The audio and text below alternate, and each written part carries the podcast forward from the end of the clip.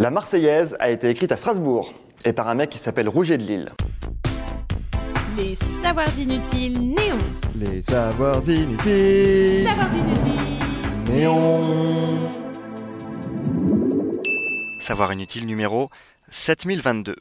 C'est l'hymne national français depuis la Convention nationale du 26 Messidor en 3 autrement dit le 14 juillet 1795. C'est là que la Convention publie son décret portant que les airs et chants civiques qui ont contribué au succès de la Révolution seront exécutés par les corps de musique des gardes nationales et des troupes de ligne. Il décide alors que l'hymne des Marseillais sera exécuté tous les jours au Palais national. La chanson est écrite par un certain Claude Joseph Rouget de Lille, réputé par ailleurs pour être un assez piètre compositeur. Il est capitaine du génie et en poste à Strasbourg quand la France fait sa déclaration de guerre à l'Autriche le 20 avril 1792. Dans la nuit du 25 au 26 avril, il écrit donc sa petite chanson. Elle lui a été commandée par son poteau, le baron de Dietrich, maire de Strasbourg, qui veut un chant de guerre, un chant fédérateur pour ses troupes. Au petit matin, le 26 avril, Touguiré, Rouget de Lille, apporte donc son chant de guerre pour l'armée du Rhin dédié au maréchal Lecner. C'est le premier nom complet de la Marseillaise.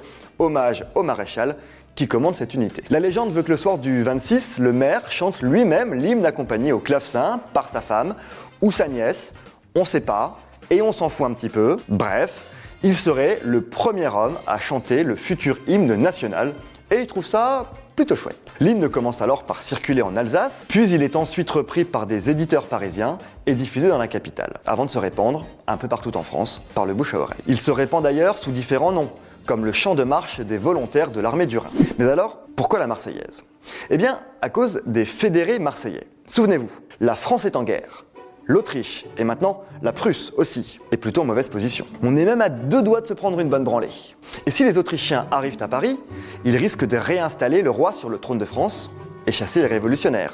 C'est même le but de cette guerre en fait, mais chut. Le gouvernement, fin juillet, fait donc appel à des soldats de toute la France pour renforcer ses rangs. Les fédérés de Marseille arrivent à Paris en chantant le chant de guerre des armées aux frontières, titre raccourci et rendu moins régional, mais qui n'est autre que le titre écrit à Strasbourg par Roger de Lille. Essayez de suivre un petit peu. Puis arrive le 10 août 1792. C'est l'insurrection des Tuileries. La foule prend le palais des Tuileries et emprisonne la famille royale, mettant fin pour de bon à la monarchie. Et parmi les insurgés, on trouve devinez qui? Les fédérés marseillais. Et devinez qu'est-ce qu'ils chantent? Le fameux chant de guerre des armées. C'est là que la foule entend l'air et la rebaptise la Marseillaise. Ce 10 août 1792 marque donc la fin de la monarchie, le début de ce qu'on appellera bientôt la terreur et l'entrée de la Marseillaise dans l'imaginaire commun des révolutionnaires et des Français. Sauf que Rouget de Lille n'a pas signé la musique, pas officiellement en tout cas. Son origine est donc euh, toujours un peu discutée. Peut-être que c'est lui, peut-être pas, et sans doute qu'on ne le saura jamais. D'ailleurs, à l'époque, chacun y va de sa partition, ce qui donne un truc un peu cacophonique quand plusieurs orchestres différents se rassemblent. Berlioz en élabore une première orchestration, puis le ministère de la Guerre propose une harmonisation en 1887. Le rythme, lui, va même varier au gré des époques. Au XXe siècle, Valéry Giscard d'Estaing propose de ralentir un peu pour revenir sur le rythme historique, dit-il. Mitterrand, juste après, revient à la version précédente, plus rapide, qui est toujours la version officielle aujourd'hui. Alors, notre Rouget de Lille, qui n'est pas né à Lille d'ailleurs, mais à Lons-le-Saunier, lui continue tranquillement sa carrière de mauvais compositeur, c'est-à-dire que tout le monde s'en fout. C'est un peu comme Patrick Hernandez après Born to be Alive, quoi.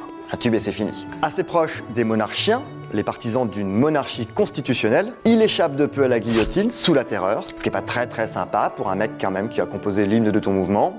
Il quitte l'armée en 1796 et finit ruiné et anonyme. Son tube aura quand même permis d'en inspirer un autre, puisque les premières notes de la Marseillaise ont été reprises par les Beatles. Vous l'attendiez pas celle-là Eh oui, devant le succès de All You Need Is Love, il décide de lui ajouter une petite intro pour sa version internationale, le début de la Marseillaise, mais ça, c'est vraiment inutile de le savoir. Si ce podcast vous a plu, abonnez-vous, likez, commentez. Les Savoirs Inutiles Néon, c'est aussi une appli et un compte Insta. Et Néon, c'est sur neonmac.fr et tous les deux mois en kiosque.